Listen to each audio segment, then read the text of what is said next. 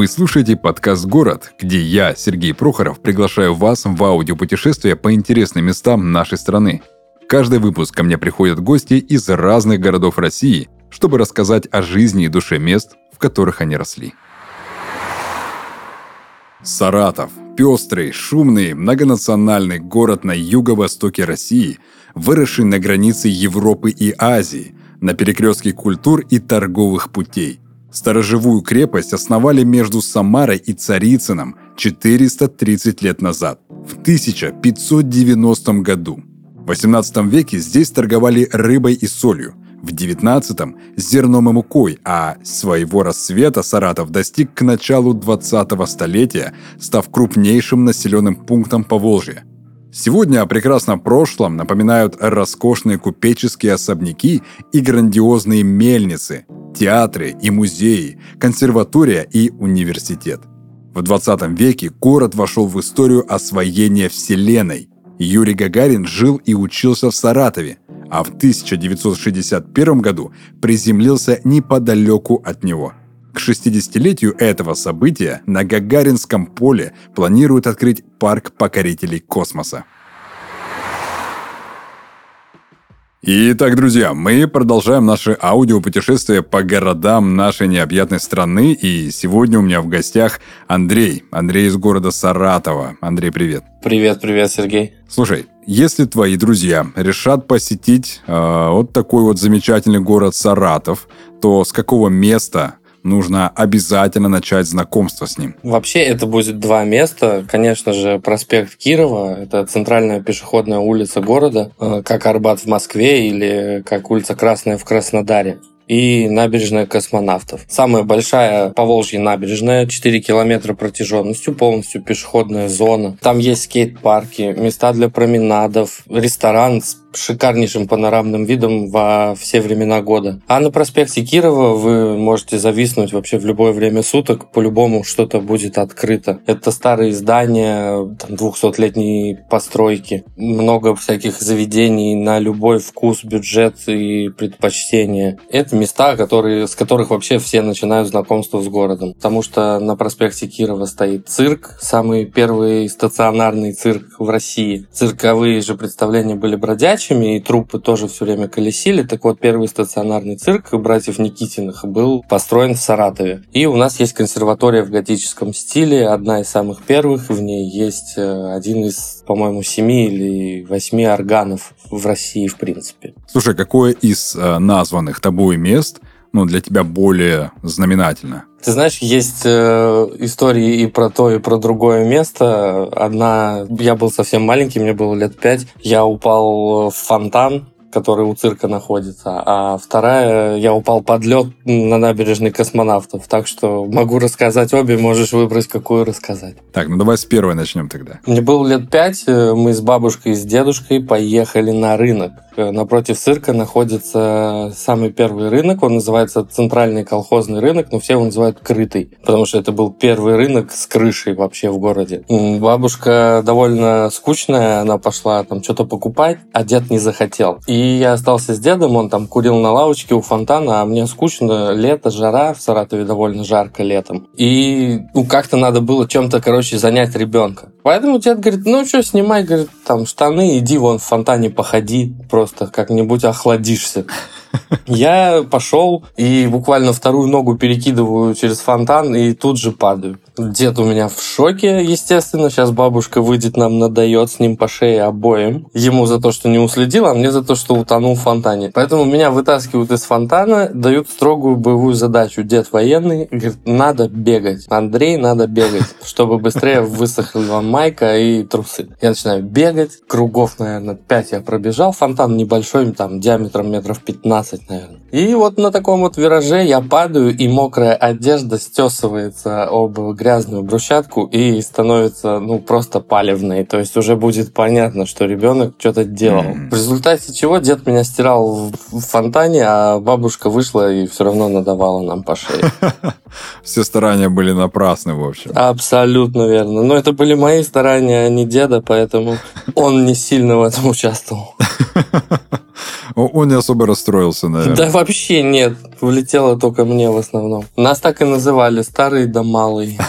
А что насчет второй истории? Ты говоришь, под лед упал или как? Да, все верно. Я провалился под лед. Mm-hmm. В Саратове вот насколько жаркое лето, настолько и холодная зима. То есть если летом там плюс 37 неделю стоит такая жара, это абсолютно нормально, то зимой там минус 30 тоже бывает и бывает очень часто. И в такие времена, как правило, люди, отдыхая, гуляют по набережной, ну и спускаются на воду, на лед, и ходят там к рыбакам пристают или просто гуляют. И мы с товарищем, мне было, наверное, лет 12, поехали на набережную. Отец меня строго проинструктировал ни в коем случае не подходить к майнам. Майна – это промоина во льду, угу. где лед наиболее тонкий. И, естественно, что я сделал практически первым делом, я пошел тестировать майну на прочность. Со мной был товарищ, он старше меня на 4 года. Он уже учился в специальном классе для спасателей. Школа МЧС, одну из э, средних школ, э, спонсировала и набирала учеников из, из этого класса как раз. Так вот, мальчишка, будущий спасатель, мне говорит, Андрюха, не надо туда идти. Ну вот, ну не надо туда идти. Я говорю, Димас, да ты че? Все нормально будет, сто процентов. И я подхожу, ну не к краю, там метра два, наверное, до воды. Два дежурных стука пяткой по льду. И я говорю, да он твё, а орды я уже сказал из воды.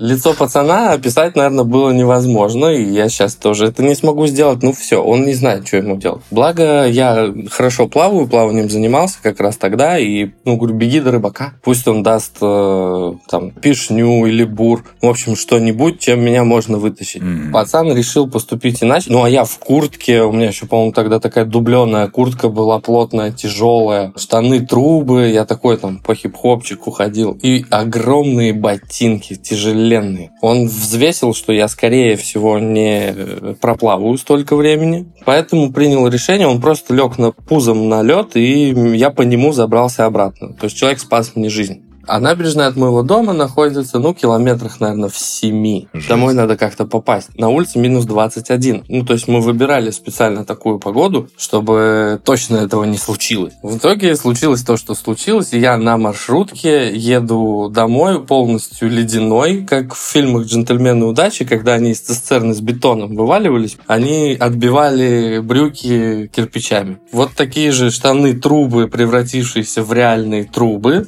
были у меня и ну, где-то там минут за 40 я приехал домой. Ну, глаза родителей тоже не поддаются никакому вообще описанию. Меня там засунули в ванну, натирали спиртом, часа полтора-два, в общем, как-то пытались спасти мои внутренние органы. В результате я даже не заболел, все было хорошо, но история вот такая, обе они запоминающиеся, как раз про оба самых mm-hmm. знаменательных мест нашего города. Mm-hmm. Слушай, исходя из таких э, твоих воспоминаний, все-таки ностальгия по дому, это вот такие приятные, веселые, забавные а, воспоминания, или все-таки больше какой-то негативный опыт, из-за которого ты решил, например, переехать? Нет, я совершенно не ностальгирую пессимистично. Я вспоминаю только самые лучшие моменты или какие-то вот такие приколы, которые со мной случались. Я достаточно часто попадал в жизни в интересные ситуации, о которых можно потом рассказать и посмеяться дружно. Первый год, вот когда я переезжал, конечно, он был тяжелый. Я очень сильно скучал. Это еще попало на период моего взросления. Я уехал в 17 лет. То есть вся жизнь только начинается. У тебя все друзья, все знакомые, вообще весь твой мир — это Саратов. 800 тысяч человек, э, всю молодежь, всех там перспективных в будущем людей ты знаешь. А здесь тебе говорят, ты уезжаешь, ты поступил вот в такой университет. Переезжал я в Санкт-Петербург тогда. Конечно, было очень тяжело, я не представлял, как я тут буду жить один, что делать, куда идти, друзей нет, ничего нет. А там было абсолютно все. И есть такая история, мы с близким другом моим очень часто созванивались по домашнему телефону, он мне звонил на сотовый. Тогда еще не так развиты были соцсети, чтобы в интернете можно было общаться. Mm-hmm. Интернет-телефония, ну, прямо хромала. И парень за год пробовал болтал по городскому телефону где-то 35 тысяч рублей, а в 2010 Ничего году себе. это были деньги. Вот такая вот история. Жестко. Я сильно скучал по друзьям, друзья скучали по мне, и достаточно было тяжело первое время, но я довольно быстро адаптировался, и сейчас это ну, практически не вспоминаю. А уезжали на машине, уезжали прямо тяжело, мама, папа, я, мы едем порядка суток, и вот первые три часа поездки все просто молчали. Потому что они не знали, как это будет, э, ну, там, единственного ребенка взять, отдать там куда-то. А я вообще был просто в полном шоке. И три часа у меня даже слов не было. Я просто смотрю, как мы отдаляемся, отдаляемся, отдаляемся. И я понимаю, что я ну, не приеду сюда завтра, послезавтра и так далее. В новом городе тебе удалось все-таки найти друзей, подруг, э, себя как-то реализовать? Конечно. Я прожил 12 лет в Питере, и буквально через два года после переезда у меня появились очень хорошие друзья. Я их могу назвать лучшими друзьями. Мы дружим до сих пор. Это большая поддержка была с их стороны, большая социализация моя, чтобы ну, как-то соответствовать, что ли, уровню большого города. Потому что ты привык жить местечковым менталитетом, у тебя все в шаговой доступности, ты знаешь, как куда дойти, куда попасть, где потусить и с кем потусить. И такой вопрос даже не ставился вообще. Выходишь на улицу, улицу по-любому есть компания для общения и времяпрепровождения. А там было не так. Поэтому, конечно, у меня семья в Петербурге, друзья в Петербурге и все у меня в Петербурге. Угу. Ты затронул тему как раз-таки менталитета. Я не совсем, например, верю в менталитет, мне кажется. Ну, ее можно по-разному, то есть как-то называть, среда обитания, менталитет, то есть кто как это называет. Какие особенности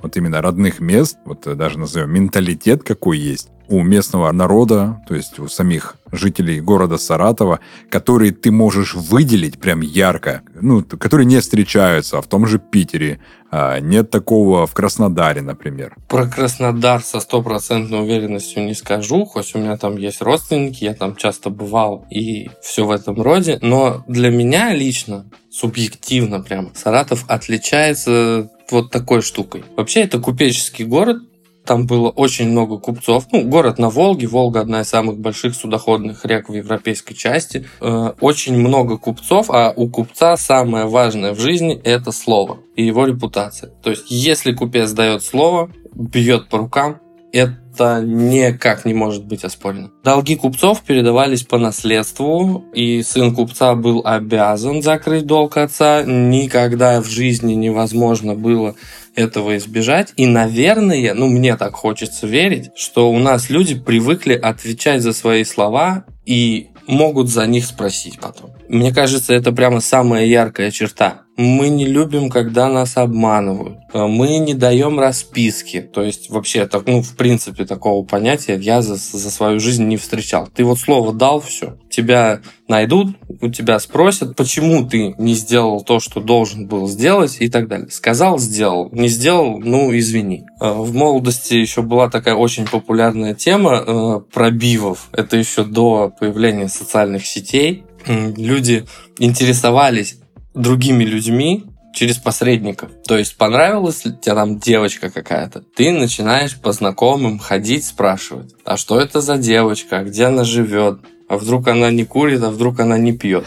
И цитаты из песни. Рано или поздно тебе придет фидбэк. Там, «А это ты вот там спрашивал там, про такую девочку? Да, она классная, у нее брат боксер, там, и она точно там росла в безопасности и так далее. Или про каких-то парней, там, да, вот, не знаю, кого-то ты увидел, с кем-то ты познакомился, ты хочешь понимать репутацию человека, чтобы при следующей встрече там вести себя соответствующе. И там в течение трех-пяти дней спокойно можно было собрать этих фидбэков столько, чтобы прямо нарисовать полный портрет о человеке, которым ты интересовался. Где живешь, в каком районе, кого знаешь, кто знает тебя, это все спокойно люди узнавали до появления такого глобального интернета. Ну и, наверное, умение вести диалог. В плане у нас мало каких-то разборок было, вот вообще, которые заканчивались рукоприкладством. То есть обычно там в спокойной, долгой, уважительной беседе друг к другу люди приходили к консенсусу какому-то и там ну, выносились какие-то решения. То есть вот там по пьяных поножовщин, мордобоев, даже сейчас если открыть новостную ленту,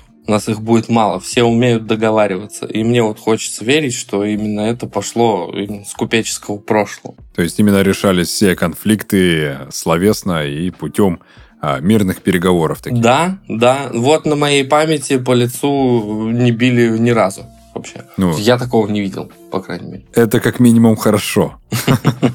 Окей, смотри, ты начал а, рассказывать про историю уже Саратова, то, что это город купеческий, а, люди всегда держали свое слово, и если купец там кому-то задолжал, то даже сыну придется а, расплачиваться за, э, так сказать, грехи отца.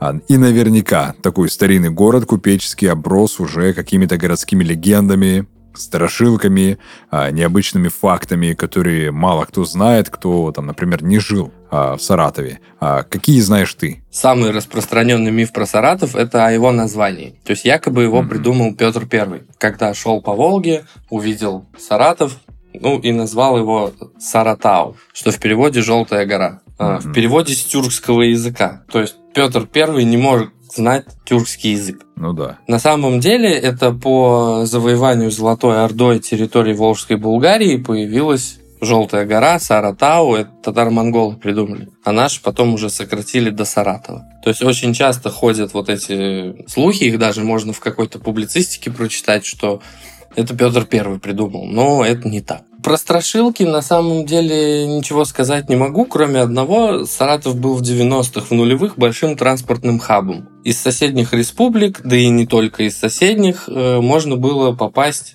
через Саратов в Москву и в другие большие города и наоборот. То есть это Дагестан, это Астраханская область, Калмыкия, республика, Мордовия, Саранск. То есть все вот эти вот э, республики рано или поздно попадают в Саратов или оставались там, или уезжали дальше. Не исключаем цыган и ну, чеченцев, например, да, с армянами. И детей пугали всегда. Я сейчас пойду, тебя цыганки вот этой отдам, а их на улицах тогда было очень много, мой золотой, я тебе сейчас погадаю и так далее. И вот ведет там мама ребенка, а ребенок капризничает. Она говорит, я тебя сейчас цыганки. И ребенок сразу затихает, потому что цыганка некрасивая, объективно.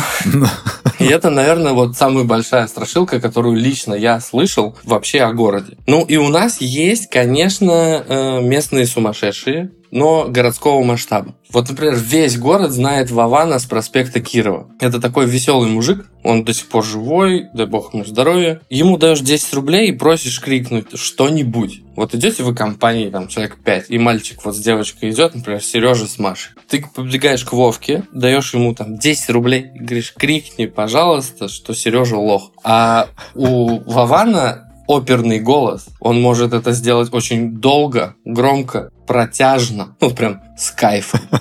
И будет весь проспект Кирова слышать, что Сережа лох, а Маша идет вот с ним за ручку.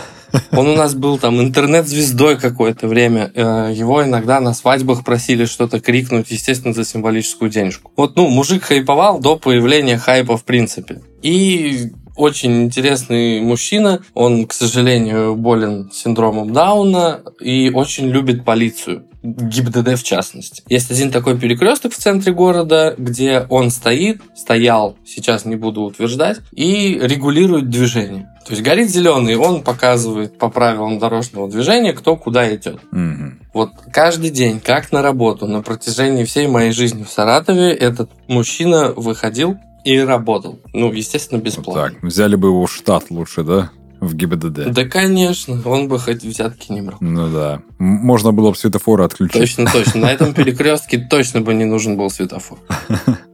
Слушай, что, на твой взгляд, а, нужно обязательно попробовать из еды и что обязательно нужно увидеть из мест в Саратове? Попробовать обязательно нужно саратовский калач. Такое производится и продается только у нас. Это большое хлебобулочное изделие не на одного человека. Вот кулич пасхальный, представляешь себе? Угу. Вот умножь его в высоту на 2 и в ширину на 3 или на 4, О. а лучше на 5. Вот, в общем, это торт с большой шапкой, очень высокий. Просто хлеб, казалось бы. Но он обладает удивительным свойством. Я не знаю, конечно, обладают ли этим свойством другие хлебобулочные изделия, но знаменит он именно этим. На него в старину брали девушку и сажали прямо сверху на калач. Mm-hmm. Калач спокойно прессуется, превращается в 10-сантиметровый блин, А когда девушка встает, он буквально за 20 секунд выпрямляется обратно и становится ровно такой же формы, который был. Во как. И даже не трескается. Даже не трескается. Ничего с ним не происходит. Это просто вот хлеб, такой большой кусочек, который можно купить, и мы иногда своих знакомых удивляем, потому что это даже гуглится слабо. То есть там ну, просто написано там хлебобулочное изделие и так далее. Но он не формы калача, поэтому и называется саратовский. Еще, конечно же, пирожное «Волга» в самый старый пекарни города, это Прачкина. Находится она также, кстати, на проспекте Кирова. Весь Саратов делился раньше на два лагеря. Ты покупаешь хлеб или в Прачкино, или в Стружкино. Это тоже бывшие купцы, которые осели в Саратове и открыли свои пекарни которым на данный момент, к сожалению, выжило сейчас только Прачкина, по 200 лет. Там Волга. лучшие кондитерские изделия в городе, а пирожное «Волга» готовят только у нас, и это супер пирожное. Так, а чем оно отличается от других пирожных? Своей свежестью и сочностью. Оно разлетается, просто вот под нос выходит, и все, кто стоял там за эклерчиком, за бушешкой, за чем-то еще, они, о, Волга, все, давайте нам. Ага. Его невозможно купить. Ты должен попасть в тот момент, когда его только приготовили, потому что через две минуты его не будет. Заберут все, и вот все, кто стоял в очереди, ты стоял за хлебом, ты возьмешь хлеб и пирожное Волга.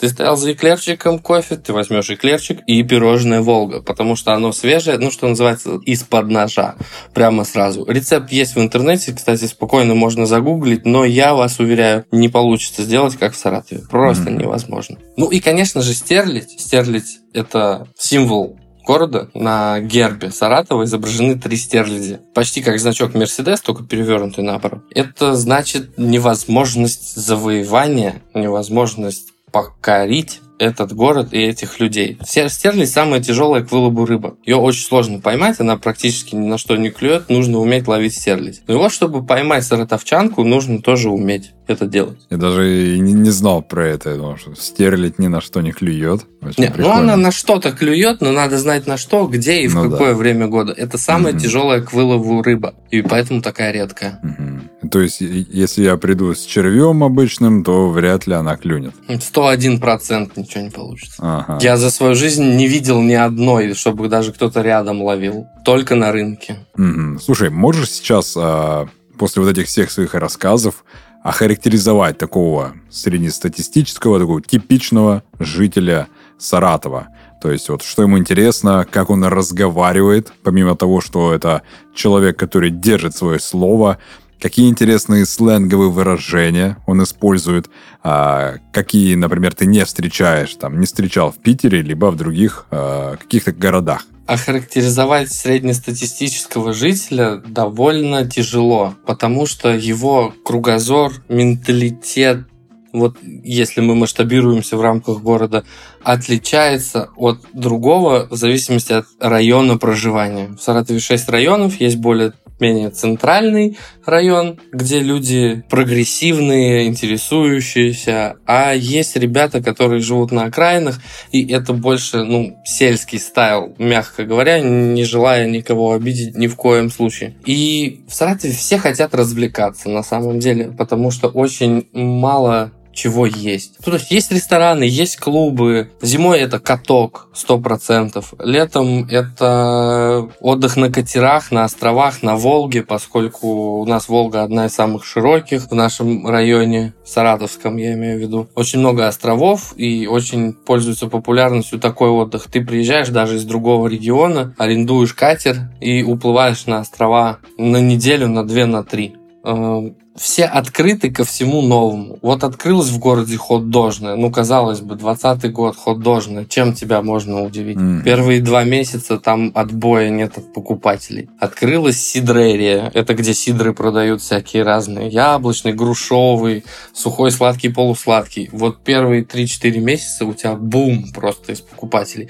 Все хотят чего-то нового. Все этого просто жаждут. Люди настолько открыты к новым ощущениям, экспериментам, моментом, что я не знаю, видел ли я где-то что-то подобное. То есть там, грубо говоря, реклама даже никакая не нужна, сарафаном разлетится очень быстро, и все будут знать, что вот есть что-то новенькое, а вот ты был, а я не был. Блин, надо сходить, надо срочно там побывать. И по такому mm-hmm. принципу закрываются гештальты посещения различных мест. То есть, можно сказать, это некий такой лайфхак для а, таких начинающих предпринимателей, либо предпринимателей, которые что-то новое открывают. Хочешь что-то открыть новое, чтобы оно сразу захайпило, открывай это в Саратове. Сто процентов. Если этого нет, если этого люди не видели и не ощущали, mm-hmm. это сто процентов стрельнет. По крайней мере, на короткой дистанции ты точно будешь победителем. А по поводу каких-то слов, на самом деле я очень часто встречал смешки в свой адрес от друзей и знакомых. У нас есть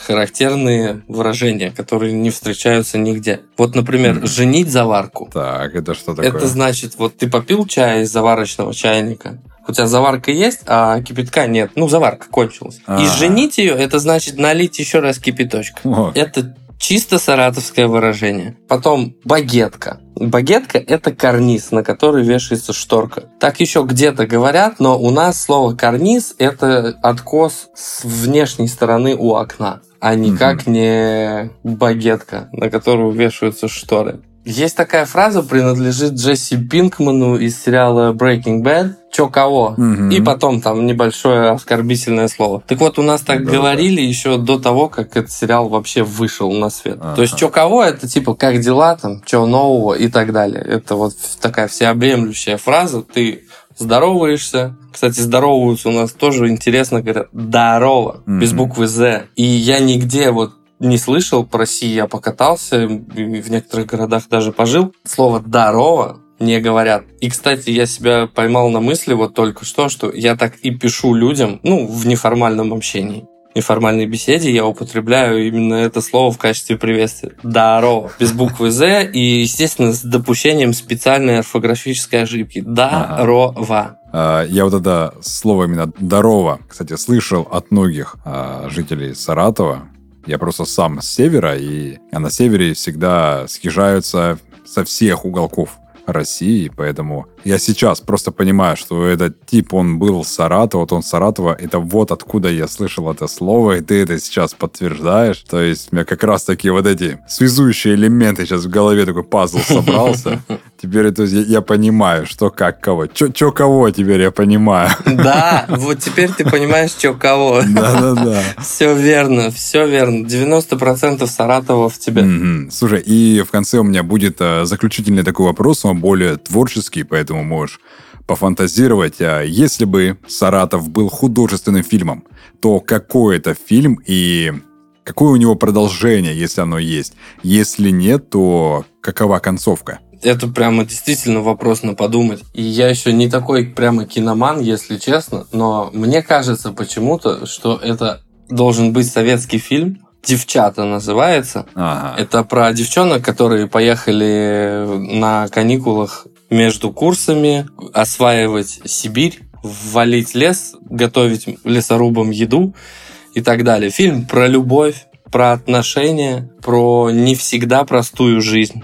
Там девочки с разными судьбами, у них по-разному все получается, и всегда выигрывает тот человек, который чист душой, который добрый, который открыт к любви, несмотря на все трудности, которые могут с тобой случиться. В Саратове бывает, случаются трудности, как глобальные, так и частные. И если ты честный, добрый, отзывчивый, открытый человек, все эти трудности ты преодолеешь, и тебе помогут их преодолеть. А возвращаясь к вопросу, чем бы он закончился, ну, наверное, нам бы показывали, как э, главные герои, те, которые в конце влюбились друг в друга, и у них все стало хорошо, ездили бы на дачу, катались бы на катере, ездили на острова с друзьями на неделю, на две, рожали бы детей, пристраивали их в детский садик и занимались вот такой вот обычной рутиной, которая у наших людей проходит так легко, я такого не встречал еще, наверное, нигде. Mm-hmm. То есть для них рутина это нечто незаметное. А вот что-то новое и интересное, когда появляется, оно настолько перекрывает всю вот эту обыденность, что аж радуется сердце изнутри, когда ты видишь, как человек первый раз в жизни встает на доску,